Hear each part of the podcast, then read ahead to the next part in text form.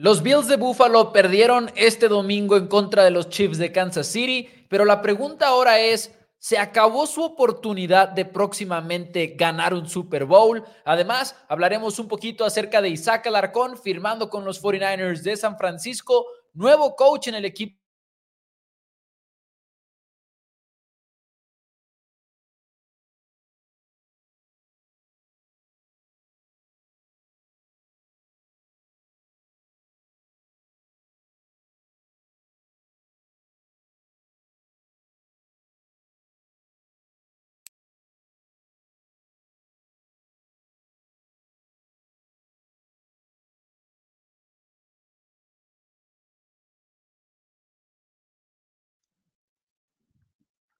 Hola a todos, bienvenidos a Four Downs NFL en español. Mi nombre es Mauricio Rodríguez, acompañado por mi hermano y coanfitrión Daniel Rodríguez, como todos los días a las 5 pm hora Ciudad de México. Una disculpa ahí por el tema eh, técnico que tuvimos, de repente se fue la señal justo en la introducción, pero bueno, estamos de vuelta, no sé cómo se haya visto eh, por ahí en la transmisión el tema de la introducción, pero parece que ya tenemos señal al 100%. Eh, así pasa ahorita con los climas, supongo. Pero Dani, ¿cómo estás? Bienvenido al programa. mejor que nuestro internet, Mouse. Sí. mejor que nuestro internet, sin lugar a dudas.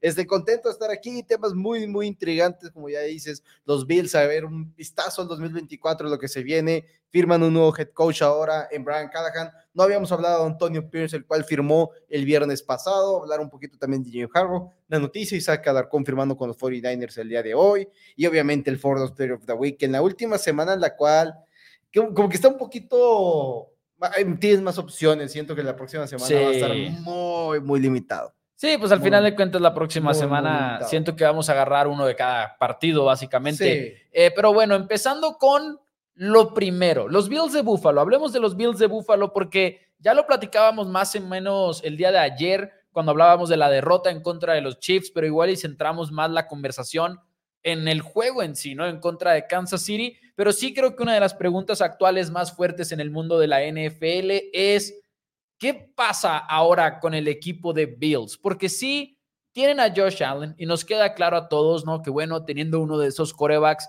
vas a seguir siendo contendiente prácticamente cada año. Pero este equipo de Buffalo se está derrumbando en este momento y lo digo en varios sentidos. Primero que nada, una agencia libre que tienen, que viene pues ahora sí que próxima, que incluye a jugadores como Gabe Davis, incluye a jugadores como Daquan Jones, incluye a jugadores como Leonard Floyd, incluye a jugadores como AJ Epinesa, entre otros, pero además... Micah Hyde. Micah, Hyde, en la posición de safety, yo creo que es el más grande, Dane Jackson, cornerback, que, de hecho, que ha sido como que o cornerback 3 o cornerback titular para Bills en los últimos dos años. el otro Davis White no ha podido estar sano. Creo que Micah Hyde 74% de los snaps este año. Eh, Gabe Davis 83%, pero creo que Gabe Davis es muy, muy reemplazable en esta ofensiva. Creo que Gabe Davis realmente no es como que el wow, más bien. Ahora estás forzado sin tener una respuesta.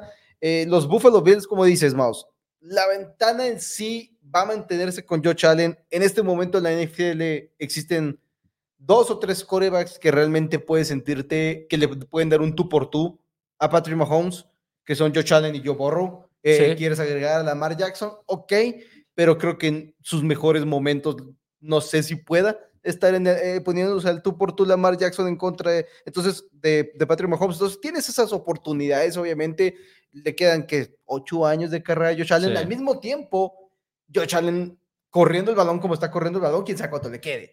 Quién sabe cuánto le quede, siguen pudiendo ser tan agresivo en el juego terrestre. No que lo necesite, no es un Jalen Hurts, ni mucho menos que digas, es que si no corre el balón no puede hacer eso, pero creo que sí ha sido una identidad de la ofensiva de los Buffalo Bills estas últimas dos temporadas y vas a requerir igual que, que brinques de eso. Entonces, era su mejor temporada, sin lugar a dudas.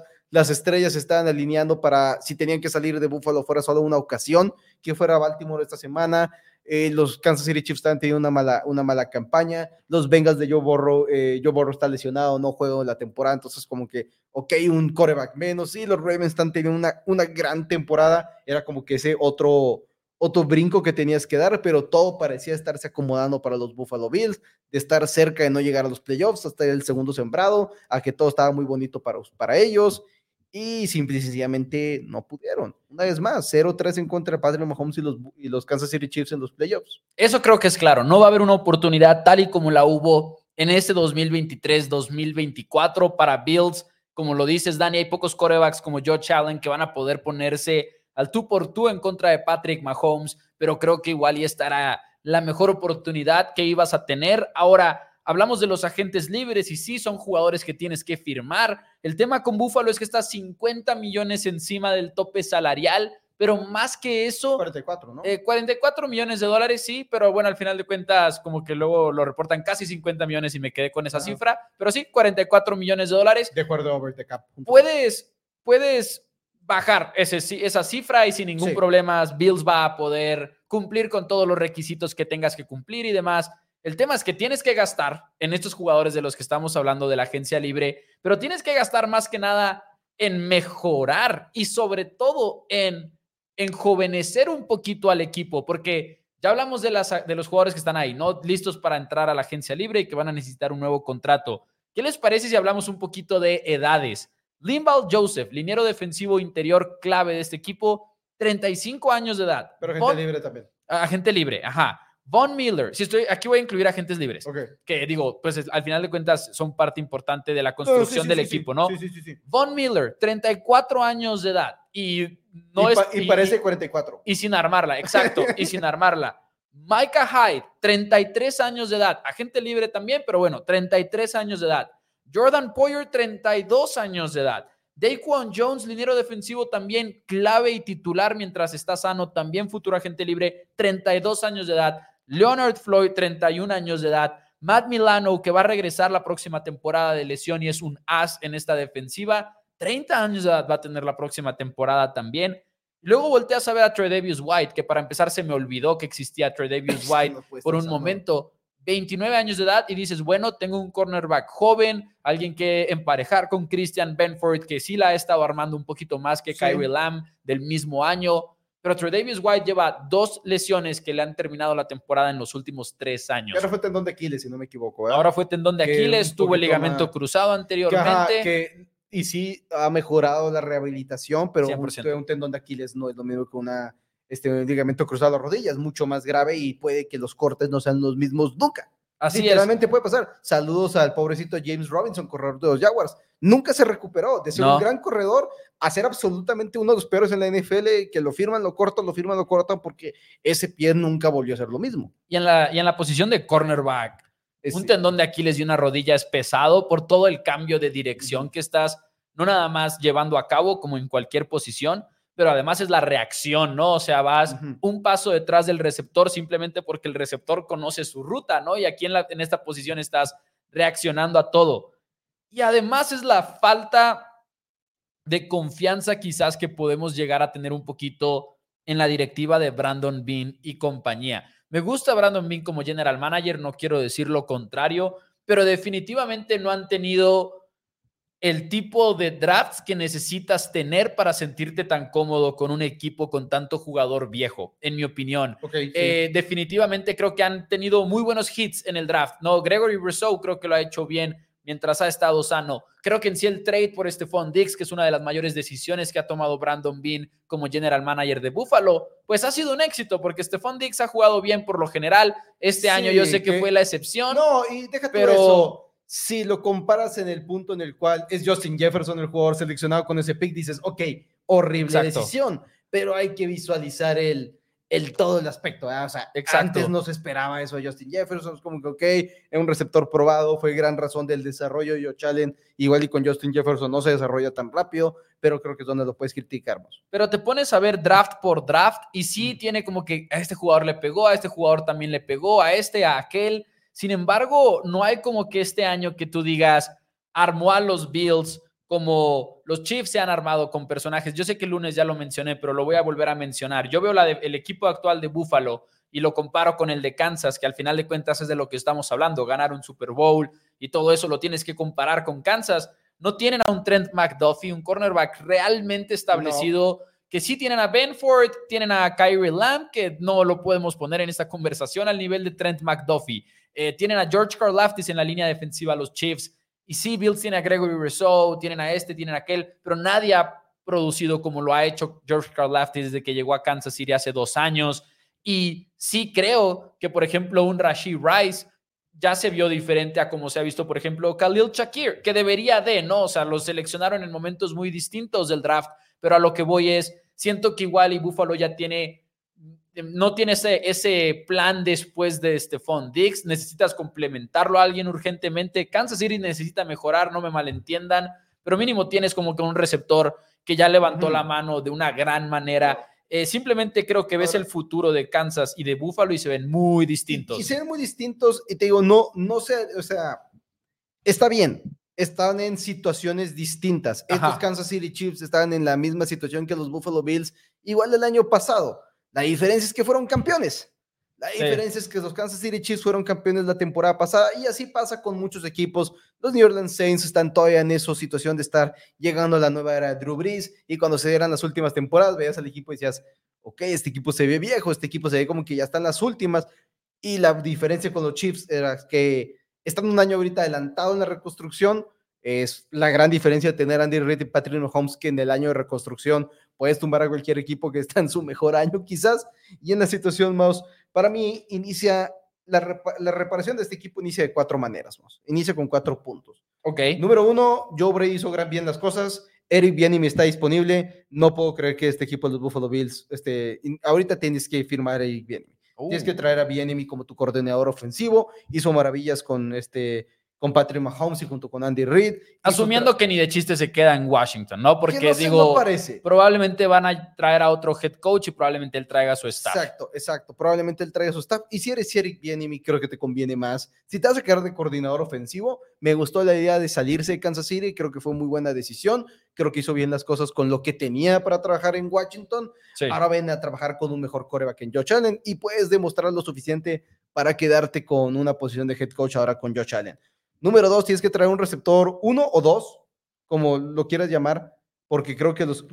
uno o dos, sí. Porque no sabes quién es Stephon Dix. no, ahorita no sabes. Eh, receptores, agentes libres, probables, los que se les vence el contrato pueden ser extendidos, obviamente vamos a estar entrando más a detalle de esto a lo largo del offseason. Mike Evans, Tyler Boyd, eh, Marquise Brown, T. Higgins, Michael Pittman, creo que hay una camada de, receptores bastante grande, creo que más de uno va a llegar a la agencia libre, creo que tienes que firmar a uno de ellos. Linebackers, está Patrick Quinn, está Devin White, está Levonta David, está Isaiah Simmons. Tienes que traer uno de estos linebackers, vamos. Y ahorita hablabas de cómo no han tenido grandes drafts.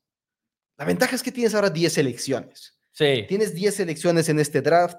Tienes que atinarle alguna de una manera. O sea, tienes que sacar un Pucanacua en cualquier posición. Tienes dos quintas rondas y tres extras rondas.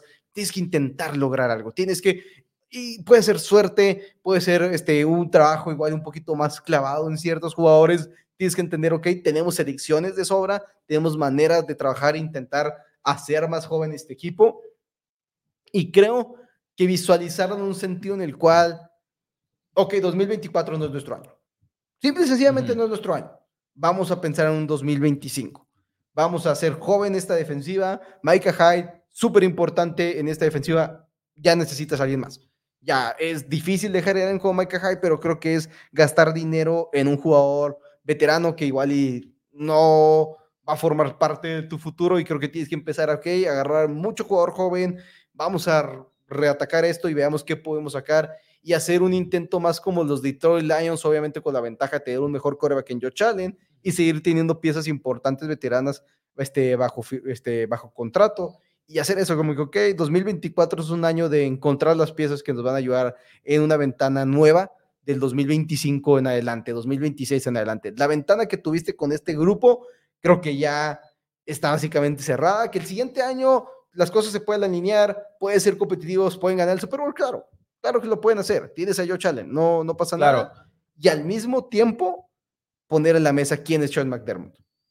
Eso, y, ahorita vamos a llegar a eso, porque esa es una conversación también que nos podemos desviar por completo, ¿no? Y sí quiero hablar de lo de Sean McDermott, pero si la filosofía también es, ok, vamos a pensar ya en 2025, no los quiero asustar, pero veamos la lista de agentes libres también que tiene el equipo de Bills en 2025, específicamente en la línea ofensiva. Dion Dawkins, tackle izquierdo titular, va a ser agente libre entonces. Mitch Moore, centro titular, va a ser agente libre y Spencer Brown, tu tackle derecho titular. No nada más son tres titulares de los que estamos hablando. Yo haría el argumento de que son tus tres linieros ofensivos titulares más importantes en el equipo. Spencer Así que Brown también. Eh, Spencer Brown, sí, lo ah, mencioné. Tackle derecho. Entonces, si nos regresamos al tema de los picks, por ejemplo, que tienen 10 en este 2024, sí quiero encontrar a varios jugadores clave en posiciones de necesidad, pero también quiero invertir mucho en línea ofensiva con tal de empezar a construir algo para el 2025,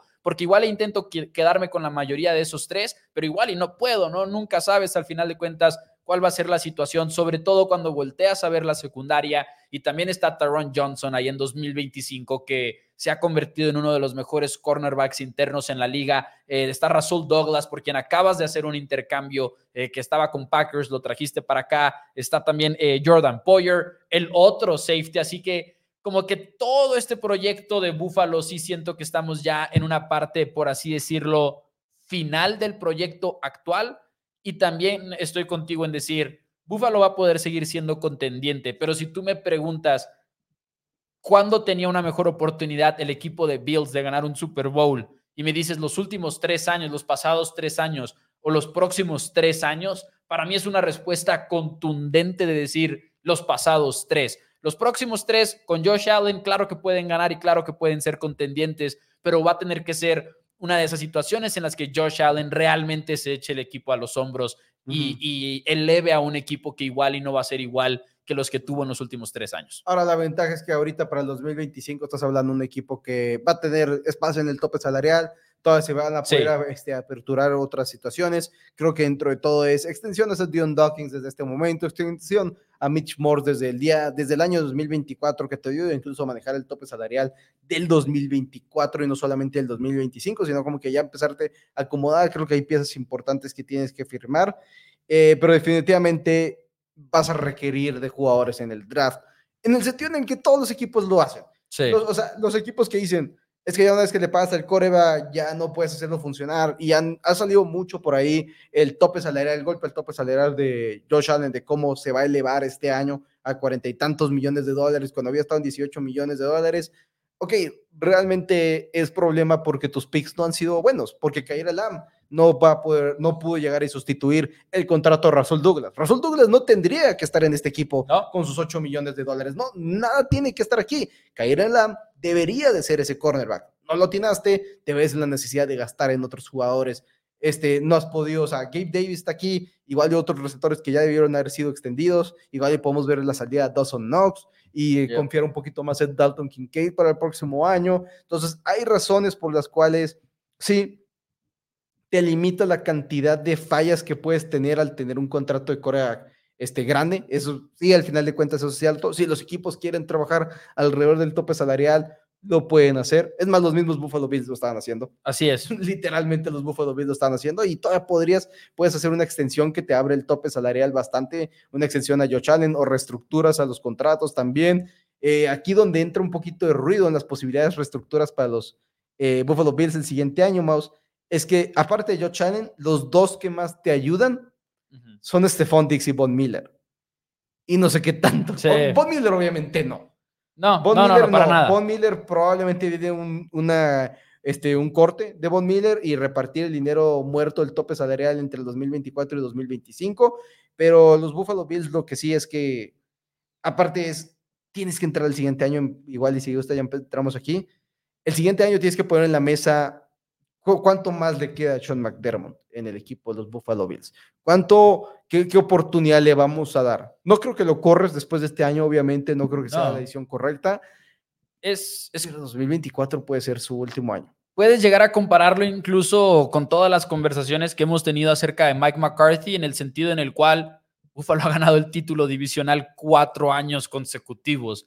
Y cuando hablas de algo así, dices, ¿por qué estamos hablando de posiblemente despedir a Sean McDermott? Y creo que la respuesta a esa pregunta es quizás porque igual y tienes poca esperanza de que va a cambiar las cosas en contra de Patrick Mahomes en playoffs. Y es un detalle muy difícil de basar una decisión de este estilo, pero yo creo que es la razón por la cual tomarías tal decisión. El hecho de que no has podido frenar a Patrick Mahomes y a Andy Reid en la postemporada, porque no lo has podido hacer, ¿no? O sea, esos tres juegos que has tenido en contra de ellos en playoffs, que has perdido cada uno de ellos, no has hecho mucho en la defensiva. Lo que sí es que igual y también has visto muchas cosas muy buenas de las defensivas de Sean McDermott, porque yo creo que sigue siendo una unidad que es complicada, que es dinámica. Eh, la manera en la que han utilizado a los safeties con Jordan Poyer y Micah Hyde es envidiable en la NFL. Todas las coberturas disfrazadas que utilizan, el grupo de linebackers, cómo tienes a Matt Milano, cómo has desarrollado a Terrell Bernard, cómo eh, entró ahora Tyrell Dodson y también se convirtió en una estrella, que por cierto el coach de linebackers de Bills eh, podría ser coordinador defensivo de Giants, que creo que te habla mucho de cómo ha crecido Bobby Babich en esa unidad. Y luego además dices, necesité a AJ Klein, de repente lo tuve que sacar del retiro y vino y jugó muy bien para nosotros y estaba comunicando jugadas exactamente en el partido de playoffs. Así que también hay mucho bueno de qué hablar con Sean McDermott. Hay mucho bueno de qué hablar con Sean McDermott. Al mismo tiempo, próximo año te vuelves a quedar en la ronda divisional y creo que cuando tienes un coreback como Joe Allen, necesitas tener mejores resultados. Simple y Así es. necesita ver mejores resultados cuando tienes un coreback que realmente rasca en el élite, que realmente está en esa situación en la cual eh, podría haber gente que lo ponga como coreback élite, puede haber gente que no lo quiera poner como coreback élite. Como yo ya dije hace unas semanas, para mí ahorita indiscutible hay uno y es Patrick Mahomes y creo que es difícil poner a otro coreback como élite cuando ves aparte la diferencia que es Mahomes contra todos los demás. Pero bueno, veamos, ¿qué creo que también entra en la mano qué candidatos hay el siguiente año, qué, pues, qué, opciones tengo, o sea, igual y no hay ningún super coordinador que me convenza, igual y no hay ningún, este, ninguna salida de alguien en específico, específico que digas, por aquí me tengo que ir. E igual y dices, ok, este año te la juegas con Joe Brady y que las cosas no vuelvan a, a funcionar y el siguiente año te pasa como le pasó a los New England Patriots más de una vez, de que, ah, ¿qué creen? Ahora Brian Dabble está de una vez más disponible. Me regreso con mi coordinador ofensivo que le dio el mejor año a Josh Allen, probablemente, y ves qué onda, pero los Bills es, es una triste salida, sin lugar a dudas, la del 2023, porque era, era su mejor opción y probablemente va a ser la mejor oportunidad que han tenido de aquí a que se retiran Reid. Estoy muy, muy de acuerdo. La verdad es, que. Es donde se puede abrir el, abanico de oportunidades. Veamos cuánto le queda a Andy Reid. Sí, sí. Veamos cuánto le queda a Andy Reid, porque Andy Reid coqueteó con el retiro un poco el año pasado. Travis Kelsey está coqueteando con el, retiro. Entonces también esa es otra. De repente, igual y el coco de los Chiefs ya no está ahí como antes. Y de repente dices, pues bueno, sigo con Sean McDermott, a ver si en esta ocasión sí puedo dar ese siguiente paso, ¿no? O sea. Teoría conspira. Es, es una decisión difícil teoría conspiranoica, Maus. A ver, échale. Eh, Eric Bienimi no está Conspiromaniaca. Conspiromaniaca. Eh, Eric Bienimi no está recibiendo ninguna entrevista porque ya sabe que Andy Reid va a colgar la toalla este año y es Eric Bienimi, el head coach del equipo de los Kansas City Chiefs. Apostaría a que, no, a que no, pero bueno. Pero por eso una teoría conspiranoica. Damas y caballeros, tenemos muchos comentarios y les agradecemos como siempre estar por aquí con nosotros. Les pedimos que le den like al video. Recuerden que cada programa eh, que ustedes le piquen a ese pulgar hacia arriba, YouTube se da cuenta, Facebook se da cuenta y se lo recomiendan a más y más fans de la NFL. Toma medio segundo, es gratis. Apóyenos con ese like, se los agradecemos muchísimo. Tenemos muchos comentarios, dice por acá el tremendo eh, Israel, que si es verdad lo de Isaac Alarcón a los 49ers. Sí lo es, damas y caballeros, ahorita estaremos platicando un poquito más, de hecho, al respecto. Dice por acá eh, José Torres, y pensar que los Bills fueron un equipo que pudo ganar mínimo dos Super Bowls y ya se acabó. Edgar dice por acá, eh, Sean McDermott, déjenme le pico bien a ese comentario, Sean McDermott al hot seat, ya está bien difícil no sacarlo de esta posición. Dice José Torres, Allen top 5, yo diría sí, definitivamente. Allen, top 4. Yo diría Allen... Mínimo. Yo diría Allen top 3 mínimo también. Eh, la verdad es, que, Josh Allen... como jugó este año, es, creo, creo, que este año se, se quedó bastante... Estoy más cerca de sacar al otro que a Allen del top 3. Ey, la disponibilidad cuenta también, ¿no? La disponibilidad cuenta, la disponibilidad la disponibilidad también cuenta. la disponibilidad cuenta, eso sí. dice, dice Manuel, Travis está enamorado, ya es Swifty, dice Manuel. Es que, Manuel, pero si te lo preguntas, ¿no somos todos Swifties? No, no somos todos. Sí, sí, todos somos Swifties. nomás, unos ya se dieron cuenta y los eh, otros ah, no. Este, refiriendo a, a, lo que dijimos de Travis Kelsey, esto fue un reporte que salió el día domingo este, de Michelle Tafoya, si no me equivoco, es la que dijo que parece ser que podría retirarse. Esto viene de la mano de un Jason Kelsey probablemente retirándose. Y ella dijo que podría ser que CBS, no, NBC, que es la del Sunday Night Football, podría estar buscando utilizar a los hermanos Kelsey en algo similar al Manning Cast del Monday Night Football. Entonces, igual y Jason y Travis Kelsey no es como que ya estén, igual Jason Kelsey un poquito más contento con retirarse. Sí. Eh, es una posición aparte mucho más demandante físicamente, sin lugar a dudas. No que Travis Kelsey esté jugando pateador, pero el centro y más una temporada entera de touch push no debe ser buena con el cuerpo. Este, igual y podría ser esa la razón del retiro de ambos Kelsey, verlos explotar en los medios como lo hizo Pat McAfee, como lo están haciendo los Manning en este momento. Entonces, igual es difícil, igual es difícil no voltear a ver esa oportunidad que tienes ahí, esa oportunidad que incluso ha sonado mucho con alguien como Sean McVay. Sí. Sean McVay está diciendo, igual se quiere retirar, igual se quiere retirar. Y yo estoy convencido que Sean McVay va a ser un coach que se va a retirar muy joven. Sí. Ahora, en esta nota dice Israel, dice cada vez más gente que no sabía nada de la NFL se está sumando a las transmisiones de los partidos gracias a Taylor Swift y cada vez más gente que era aficionada a la NFL se está bajando de las transmisiones gracias a Taylor Swift. Dos puntos que tengo sobre eso. Uno, el primero es sobre las, las y los aficionados de Taylor Swift que se están sumando a las transmisiones de la liga. Pues claro, por eso la NFL lo está utilizando, ¿no? Por eso la NFL está enfocando a Taylor Swift pero la verdad, pues, ¿qué tiene? Más fans para el equipo y el deporte que nos gusta, ¿no? específicamente el deporte, no debería de tener nada de malo.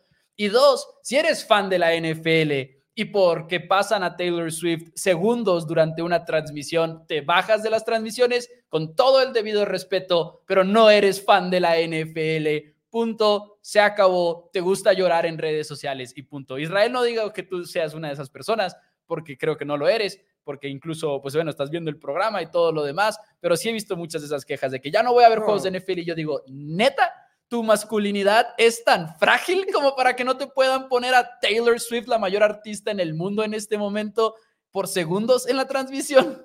Que a mí, o sea, algo que me, no me afecta en lo más mínimo, no me, no me vuelve loco.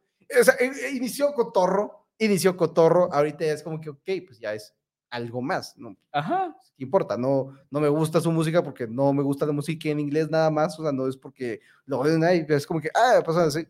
Ya no es como que, ah, está Swift en el estadio, porque aparte perdió el, el hecho de que otra vez Kelsey en el, con Taylor Swift en el estadio se vuelve loco, hace grandes números, estás apostando los overs de reacciones, se murió ese, entonces era como que, ok, la mayor razón por la cual me interesaba ya ya no existe, pero sí creo que la gente que se quiere salir por eso, o la gente que dice está arreglado el Super Bowl para los Kansas City Chiefs, para, que, llegue Taylor, ¿no? Ah, pero bueno. Tampoco, porque tampoco la necesitan tanto. Saludos también a, Rima Patiño que dice me gusta la noticia Isaac Alarcón. Saludos a Blanca Aurora Certuche que dice bien dicho, Mau. Saludos por allá. Eh, ¿Qué les parece si de hecho, bueno, pasamos al siguiente tema? ¿Nos vamos con lo de los coaches primero, antes de lo de Isaac Alarcón o primero lo de Isaac? Eh, como quieras, como quieras. Vámonos con Isaac, ya que ha habido varios comentarios al respecto y quizás es el tema un poco más corto antes de pasar al tema de los coaches, porque por cierto, Titans tiene un nuevo head coach y ahorita platicaremos de eso. Eh, esta noticia cayó el día de hoy. Isaac Alarcón firma con el equipo de los San Francisco 49ers y creo que hay dos notas principales que hay que destacar de inmediato. Una, firma un contrato de futuro, se llama. Y, el contrato futuro lo que significa es que Isaac no se reporta ya para trabajar con San Francisco el resto de la postemporada y posiblemente estar ahí para el Super Bowl o algo por el estilo, sino es un contrato que entra en efecto hasta marzo y es para el off season, para la temporada baja, para reportarse en OTAs, para reportarse en minicamp, en training camp, cuando llegue el momento. Y pues igual que cuando estaba con los Cowboys, va a estar buscando un puesto en ese roster. Y punto número dos, creo que llama la atención, que llega con Alfredo Gutiérrez. Llega con Alfredo Gutiérrez, vamos, el equipo de San Francisco está haciendo una edición correcta. Como tú dices, número uno, es un contrato de temporada baja, son contratos que ahorita van a haber muchas noticias de eso. Están jugando, ciertos jugadores están firmando un contrato futuro, contrato futuro, contrato futuro, que es básicamente contrato de salario mínimo para la siguiente temporada. Es, es lo que es esta extensión de contrato y es lo que firma Isaac Alarcón. Como dices, no va a llegar a jugar en este momento, no va a llegar a entrenar con el equipo, ni mucho menos. Me agrada que traigas a Alfredo Gutiérrez y Isaac Alarcón a trabajar juntos. Creo que el equipo de San Francisco les puede sacar provecho en contenidos, en medios y demás, lo cual tampoco está mal. También es importante es seguir explotando el nivel del fútbol americano, el nombre del fútbol americano en todos lados. Eh, si eres San Francisco, puedes traer algo grande en eso, alguna cualquier tipo de canal, este programa, eh, segmentos en tus redes sociales para los próximos años. Viene el Tochito a los Juegos Olímpicos próximamente, ya en nuestra siguiente Olimpiada, si no me equivoco, ya hay Tochito. En la Olimpiada que va a ser en Estados Unidos. o sea, en París 2024 no, sino en, en Los Ángeles. Ah, París 2024. Este año, no sabía. Pero es que acuérdate que fue Tokio 2020 en 2021 ah, y por eso se siente más rápido. Entonces, eh, me parece una buena decisión y me gusta la idea de que, pues igual y es darle una última oportunidad. El equipo de los Cowboys lo vio, el equipo de los Cowboys lo tuvo, no se acomodó. También va muy de la mano de la profundidad que tiene el equipo, la profundidad, quiénes firmaron, quiénes seleccionaste. Y Alarcón cayó. Igual en unos, este, un equipo como lo es eh, los 49ers, igual llega Alarcón y dices, ok, está mejor acomodado, le he visto más cosas. Igual yo sí lo puedo utilizar en escuadra de prácticas como liniero ofensivo, que es este, más que nada la nota que traías tú. Sí, línea ofensiva es Isaac Alarcón. Creo que los primeros reportes salen sin ese pedazo de información, nada más que 49ers había firmado a Isaac. Y digo, no podemos saber exactamente qué están pensando los coaches, pero al menos según el portal de medios de la NFL, la transacción dice tackle, no, o sea, tackle ofensivo. Entonces, eso nos da a entender que igual y 49ers lo está viendo como un liniero ofensivo que creo que es lo correcto. Creo que Isaac nada más jugó línea defensiva con Dallas porque ya iba de salida y Dan Quinn dijo, pues déjenme le echo el ojo de, defensivo, porque pues Dan Quinn le veía el potencial por el físico, por lo alto, por la fuerza, por el atletismo del cual ya hemos hablado muchas veces, pero Isaac realmente toda su trayectoria es de liniero ofensivo, entonces creo que es su mejor oportunidad. Yo estoy seguro que si platicamos con él eh, próximamente, nos va a decir que en línea ofensiva es su preferencia. O sea, Isaac incluso ha dicho varias veces que no es, no es lo que él había pedido jugar defensiva, pero pues que también él entendió, es eso, me voy. Así que bueno, voy a jugar defensiva también, ¿no? Eh, incluso igual y te da como otra perspectiva. Ese año de haber jugado defensiva, al final de cuentas aprendes cómo piensa el rival también y igual le ayuda también en ese sentido. Entonces, Isaac Alarcón y Alfredo Gutiérrez, todo el éxito del mundo en 2024. Alfredo también ya se le acaba la protección de jugador internacional, así como a Isaac el año pasado. Así que ya los dos estarían en el roster de 90 jugadores por su mérito por completo y no por una exención de roster ni nada por el estilo. Queríamos hacer la nota, sabemos que ustedes tenían preguntas al respecto, así que buenas noticias para el fútbol americano de México. Habiendo dicho todo esto, Vámonos con los Creo que había un par de comentarios al respecto. José ah, dice que viene por Alarcón.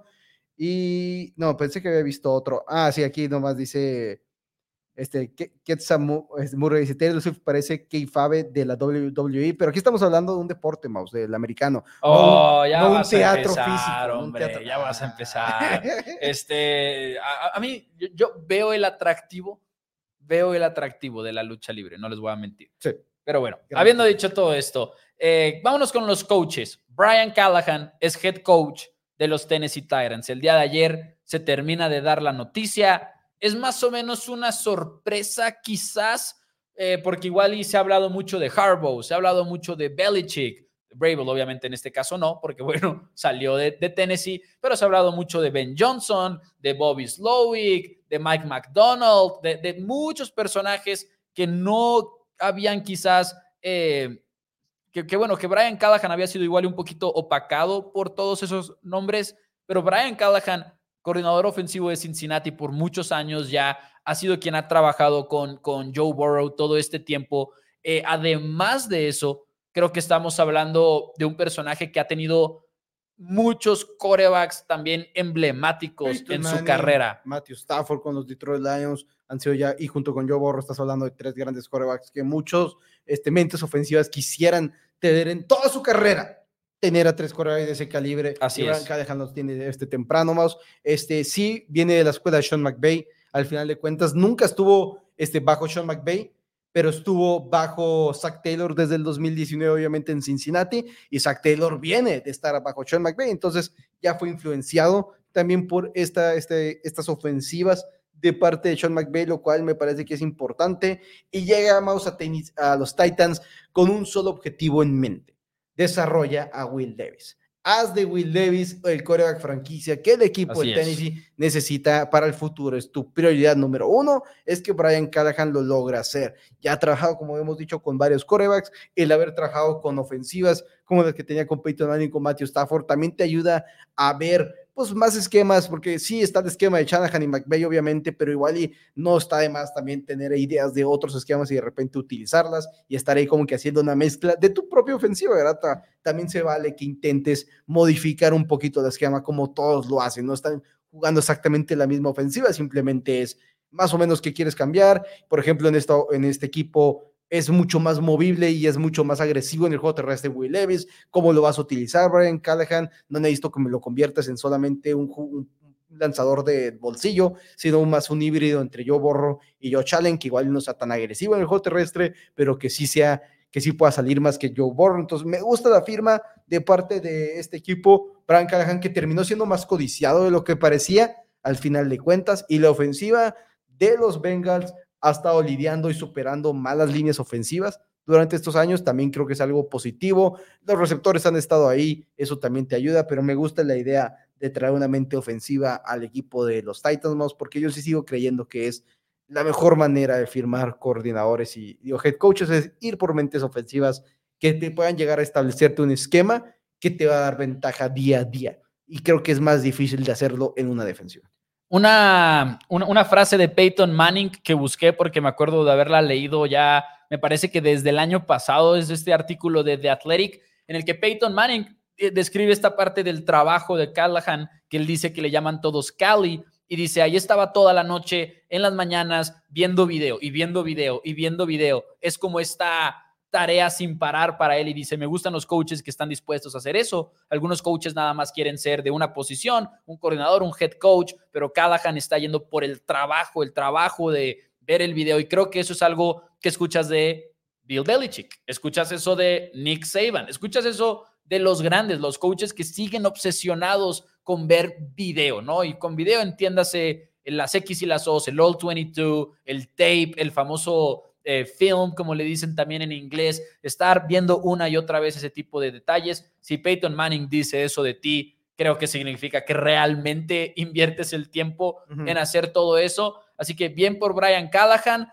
Algo a destacar, en mi opinión, es la temporada 2022 de los Bengals. Empieza ese año y Cincinnati no resuelve por completo cómo atacar defensivas con dos safeties. Y durante la temporada fueron trabajando en eso y fueron mejorándolo y lo fueron arreglando. Y múltiples veces Zach Taylor, el head coach, ha dicho que eso fue en gran parte el trabajo de Brian Callahan. En realidad, como que ir arreglando la ofensiva conforme avanzaba la temporada. Así que ver cómo ha evolucionado también Joe Burrow por debajo de Brian Callahan, pues también te dice todo acerca de él. Creo que Titanes al final de cuentas parece haber tenido un acierto. Claro que en este negocio solo los resultados lo confirman, así que ahora hay que esperar, pero Tennessee le apuesta a su coreback con esta decisión y creo que es lo mejor que puedes hacer. Sí, como dices, solo los resultados lo verán, así como puedes atinarle y tener un buen un head coach.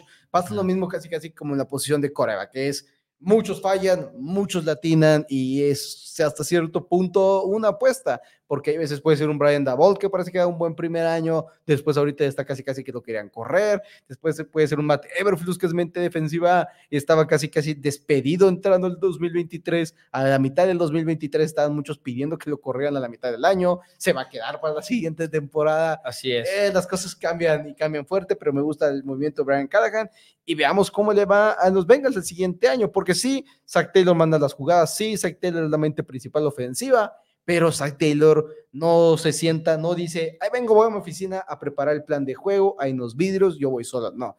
Tiene obviamente su equipo, pelotean ideas, están viendo qué onda. Igual hay tendencias que él no vio, que su coordinador ofensivo sí vio, y veamos cómo reaccionan a este cambio el equipo de Cincinnati Bengals con la ventaja que próxima temporada esperemos a este Joe Burrow Y pues siempre es un reto para estos head coaches jóvenes el sobrevivir las partidas de sus coordinadores, ¿no? O sea, yo sé que en este caso Callahan no mandaba las jugadas como tú lo dices, ¿no? Pero por ejemplo, Nick Siriani se le fueron los dos coordinadores y de repente el equipo tambaleó mucho, incluso sin mandar jugadas. Eso puede pasar en un equipo de NFL, así que esperemos que, bueno, los Bengals no terminen de Ah, de tropezar en ese sentido. Y por cierto, dice por acá Edgar, lo malo es que despreciaron a Lu Anarumo, que con menos hizo un gran trabajo. Pero lo que sí es que creo yo que irte por Brian Callahan no es despreciar a Lu. Son dos perfiles completamente distintos. Uno es ofensivo, uno es defensivo. El otro es más vieja escuela. El, eh,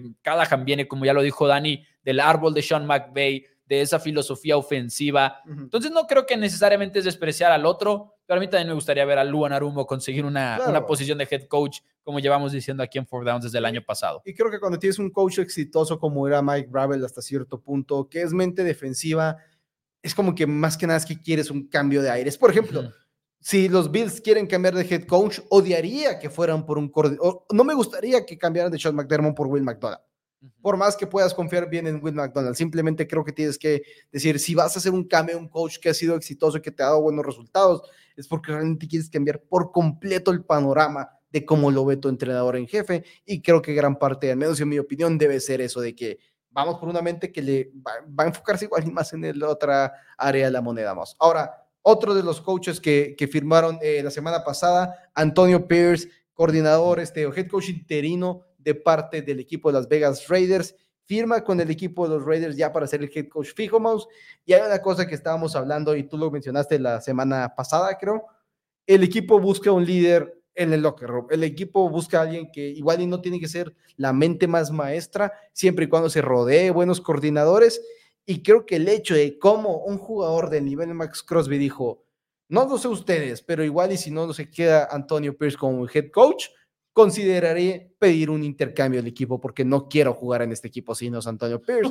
y todo lo que ha sido el apoyo que recibió el locker room te habla del gran líder que es para el roster, del gran líder que igual y necesitas. Sí, va a tener muchos puntos negros, muchas banderas rojas en el cual ok, número uno, no tiene mucha experiencia, realmente no la tiene. Este, estuvo en un escándalo en el equipo de Arizona, en el fútbol americano colegial, en un escándalo de reclutamiento, que igual y no todo su culpa, pero es uno de los jugadores, uno de los coaches que salió de ahí, y aquí sí, marca 5 y 4 en los nueve partidos, se ve bonito, no, no queda de más. Le acabas de traer un buen, un buen gerente general en Tom Telesco el día de hoy, que muy criticado, como si fuera su culpa el desempeño de los Chargers en el campo, cuando que hizo movimientos negativos, pero al mismo tiempo muchas elecciones de primer nivel y armó un muy buen roster en el equipo de los Chargers, que lo desperdiciaron, tampoco es culpa de él, pero creo que movimiento correcto para los Raiders. Creo que es la segunda vez que el equipo quería al, al coach interino y ahora igual fue un poquito difícil este, dejarlo, dejarlo ir Antonio Pierce. Ahora, Pierce se va después de la semana 8. Bueno, perdón, Pierce se apodera del equipo después de la semana 8, que es cuando Detroit pierde 26 a 14 en contra de los, perdón, Raiders pierde 26 a 14 en contra de los, de los Lions. Y luego de ahí se apodera Antonio Pierce. Estamos, estamos hablando de una muestra de juegos significativa. de la semana 9 a la semana 18. No estamos hablando de que los últimos cuatro partidos del calendario. Desde que Antonio Pierce se convirtió en head coach, según Pro Football Focus, 16 puntos por juego permitidos, número uno en la NFL. 30 sacks, número tres en la NFL. Cuatro touchdowns defensivos, número uno en la NFL.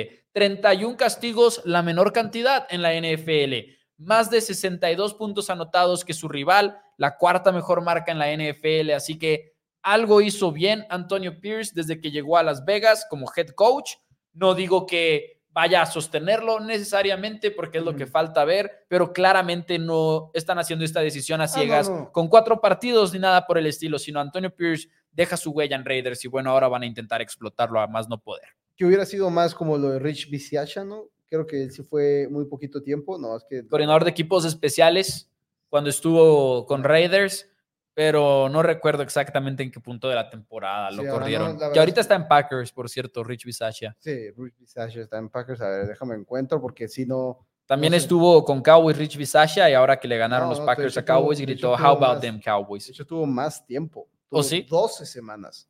12 partidos, 7-5 se fue. Rich Bisaccia siempre es alguien que dicen que podría ser como que el comodín en las contrataciones de coaches de la NFL, como que hay mucho respeto por Rich Bisaccia en el mundo de la, de la NFL, porque siento que todos los reporteros cada año es como que aguas con Bisaccia, que podría llegar a ser una sorpresa en este ciclo de coaches, pero nunca, nunca se le ha dado esa oportunidad. Nunca se ha terminado de establecer al final de cuentas. Y quizás la edad también y que sea un coach de equipos especiales cuando la gente se, mudó por completo a las ofensivas. Realmente el último coach firmado por equipos especiales es Joe Judge. Okay. Creo, creo, que no le fue bien. No. La última vez que revisé no, no fue exitoso, más. Eh, hay quedan muchos equipos, muchos de trabajos todavía disponibles en la posición de head coach. Están los Atlanta Falcons dentro de ellos. Este, el equipo de los Eagles no va a cambiar de head coach. Parece ya una garantía que Nick Siriani se queda en el equipo de Filadelfia. Cambios en la posición de coordinador defensivo sí va a haber. Se habla de un posible ingreso de Ron Rivera como coordinador defensivo de Filadelfia. Me gustaría, creo que poder ser una buena, una buena elección. Creo que Ron Rivera puede ser un buen coordinador. Creo que como head coach ya simplemente ya no está para eso, pero igual y una forma de crecer para Nick Sirianni también igual y de madurar como un entrenador en jefe puede ser tener alguien del calibre de Ron Rivera en su staff. Los Cowboys obviamente se quedan con Mike McCarthy y va a haber más posiciones que deberán firmarse en las próximas semanas. Más dentro de ellas está la posibilidad de que ya Jim Harbaugh vuelva a la NFL. Duró cuatro años en su primer intento en la NFL con el equipo de 49ers ganó dos títulos divisionales para abrir su carrera con un equipo que venía de muy malas temporadas, después quedó segundo, después quedó tercero en la división y es cuando decide mejor ya de aquí me salgo y también gran parte porque tenía una, enorme oportunidad de ir a volver a ser head coach en, la, en el fútbol americano colegial y nada más y nada menos que Michigan, su este, alma mater. Así es, entonces ahora sí que vamos a esperar a, a que se dé esa noticia oficialmente para quizás adentrarnos más a fondo, pero sería también una decisión muy diferente, pero al estilo de la de Callahan y Titanes en el sentido en el cual estás tomando una decisión para tu, para tu coreback. O sea, necesitas a alguien que realmente pueda elevar el nivel de Justin Herbert y es probablemente de lo que hablaremos cuando llegue el momento, porque todo parece indicar que Jim Harbaugh está listo para recibir esa oferta fuerte de los Chargers de Los Ángeles y nada más hay que esperar en este momento. Y hay que esperar, hay que ser importante, una nota importante de los grandes este, posibles entrenadores en jefe. Está Will McDonald, está Todd Monken, está Ben Johnson, se me va el nombre del coordinador defensivo de los Lions. Eh, eh, ofensivo de Lions. Defensivo. Defensivo es Aaron Glenn. Aaron Glenn. Son cuatro los grandes este, candidatos. Realmente los 49ers y los Chiefs este año como que no hay nada que esté sonando, si no me equivoco. Eh, ahorita por reglas ya no pueden ser entrevistados hasta la siguiente semana. Entonces, hay muchos equipos, incluyendo los Falcons, que están intentando meter segundas entrevistas con Ben Johnson y Aaron Glenn. No pueden ahorita entrevistarlos ni siquiera vía Zoom, como lo pudieron hacer la, semana pasada. Se tienen que esperar a que se acabe la ronda de las finales de conferencia. Entonces, igual y también vamos a ver un freno, un, posible freno en contrataciones y en movimientos, especialmente los equipos que están todavía entre un McDonald, entre un Monken, entre un Ben Johnson, entre un Glenn. Igual esos dicen, no, pues sabes qué, déjame, me espero a poder ver qué show. Al mismo tiempo, muchos dicen, no, no solamente es que pierda igual a mi coach, este, mi segunda opción, es que mi coach que vaya a firmar va a perder a su posible staff, porque si eres coach de receptores en un equipo y luego firman un head coach a Jim Harbaugh y Jim Harbaugh te dice, te quiero mi coordinador ofensivo, pero al mismo tiempo Ben Johnson te estaba diciendo que te querían de coordinador ofensivo, no, no te la juegas, dices, pues no. modo, entonces también eso es por lo que se apuran muchos equipos en firmar a entrenadores en jefe, porque quieren darles la mayor este, apertura de posibilidades de staff el cual pueden firmar, porque se, te van así, se van rápido. Con eso, Dani, amigos de Four Downs, nos vamos para el tema de Four Downs, Player of the Week, versión playoffs número 2.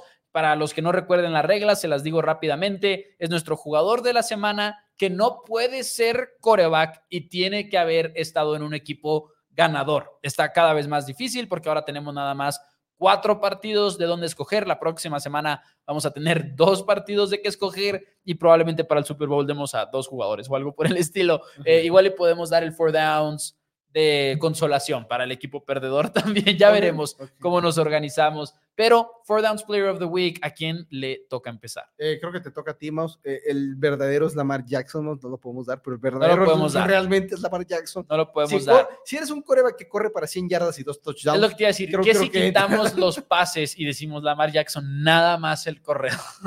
no. Merecido, también merecido. Tengo uno creativo. Ok, ok. Yo tengo dos opciones. Los dos son de la conferencia nacional. El mío es de la conferencia nacional. Ok, pero dijiste creativo, así que no es uno de los míos, así que inicia. ok, ok. 49ers. Ok. Me voy a ir con un defensivo Ok. en esta ocasión. Eh, casi no damos defensivos aquí en, en Four Downs Player of the Week. Creo que en esta ocasión lo merece. Dre Greenlaw, linebacker del equipo de Niners, que no nada más se lleva la intercepción para cerrar ese partido en contra de los Packers de Green Bay, cuando Jordan Love estaba intentando montar una serie que le daría la vuelta en el último momento al partido, hace la intercepción, pero Dre Greenlaw además tuvo ocho jugadas diferentes en las que él era el target, no permitió nada más que 25 yardas, sí permitió las recepciones, pero muchos stops. Llegaba el golpe de inmediato, llegaba el golpe de inmediato, tuvo un mejor partido que Fred Warner definitivamente Además de la intercepción final, tuvo otra intercepción, entonces fueron dos intercepciones en el mismo partido. Drake Greenlaw, mi four downs player of the week, gran actuación en un partido en el cual la defensiva necesitó varias frenadas clave y Drake Greenlaw se la regaló. Pero no tuvo el pick six que dijo Fred Warner que iba a tener. No lo tuvo. No lo tuvo. ¿Sí no viste lo tuvo. esa historia? No. Este, Drake Greenlaw dice que le están gritando muchos cuando estaba, cuando intercepta el balón en, su segunda intercepción, que todos le están gritando, es que vete al suelo, vete al suelo, vete al suelo, y Greenlaw estaba intentando regresar, dijo, voy por el touchdown, y después dijo, es culpa de Fred Warner, porque al inicio del partido me dijo, vas a tener un pick six, entonces dijo, pues, yo estaba intentando tener mi pick six, y después salió Fred Warner y decir, yo de hecho me volteé después de ver la intercepción y me puse a festejar, y de repente volteo y veo a Greenlaw corriendo con el balón en riesgo, intentando regresar. Le digo, ¿qué estás haciendo? Pero me gusta, me gusta la idea, Maus. Este, eh, Oscar Daniel Gómez dice que él se queda con Christian McCaffrey, casi 100 yardas y dos touchdowns. Y de hecho, el mío es Christian McCaffrey, este, más que nada porque Divo Samuel sale lesionado. Para mí es no solamente hablando de las casi 100 yardas, 7 recepciones, 128 yardas totales, dos touchdowns en el partido en el cual Divo Samuel sale lesionado. Creo que es por eso que Christian McCaffrey debería estar en la conversación del Ford Player of the Week, pero me gusta la opción de Greenlaw sin lugar a dudas. Por el otro lado, para igual y mencionar uno más, como siempre hacemos haciendo trampa, eh, Jack Gibbs. Jack Gibbs, 114 yardas, cuatro recepciones, un touchdown en el mismo partido en el cual Montgomery no pudo correr el balón realmente, 3.3 yardas por acarreo en, 10 acarreos, sí tuvo cuatro recepciones, pero realmente no hizo mucho, tres recepciones eh, Montgomery, pero el monstruo de dos cabezas en el cual Gibbs muchas veces queda como esa segunda opción detrás de Montgomery por puro uso de Montgomery. Claro. Ahora fue Gibbs, todo, Gibbs, Gibbs, Gibbs, Gibbs. Y los Lions eran otro equipo que tenía múltiples candidatos. Amon Razan Brown también estaba ahí. Mencionaron a Laporta por acá el aporte de un posible candidato. el juego de los Chiefs no hay nadie. bueno, está Travis Kelsey. está Kelsey, lo mencionaron también podría ser Travis Kelsey también. En el de los Pacheco, a Isaiah Pacheco también, creo yo, era candidato. Pocos acarreos, pero muy efectivos. Lo que sí es que en el de Ravens no hay nadie. En el de Ravens es Lamar Jackson. Sí, sí, literal Lamar Jackson. No hay nadie, Porque repartió mucho el balón. Repartió mucho el balón y los touchdowns por tierra fueron de él. Estoy pensando quién más podría llegar a ser, pero. Y como que siempre también. En playoffs es distinto, nos evitamos mucho las palizas. Entonces, e, eso también es como que, ok, como que no te quieres meter ahí, porque muchas veces más que nada es que tienes muchas opciones hacia dónde repartir el balón. Yo creo que Pacheco pudo haber sido uno bueno. Acá también creo Oscar Daniel. Creo, creo, que Kelsey lo tendría por encima de Pacheco. Probablemente.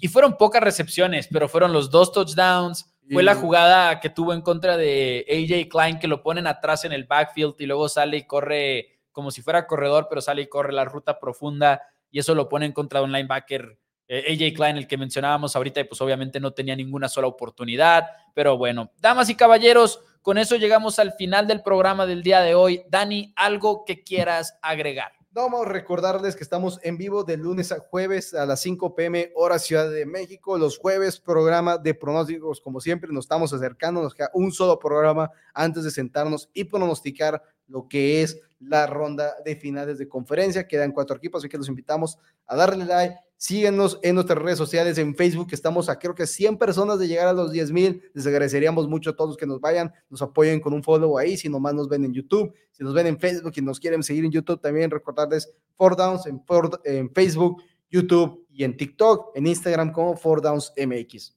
Ahí lo tienen. Damas y caballeros, denle like al video y nos vemos el día de mañana, 5 de la tarde. Bye bye.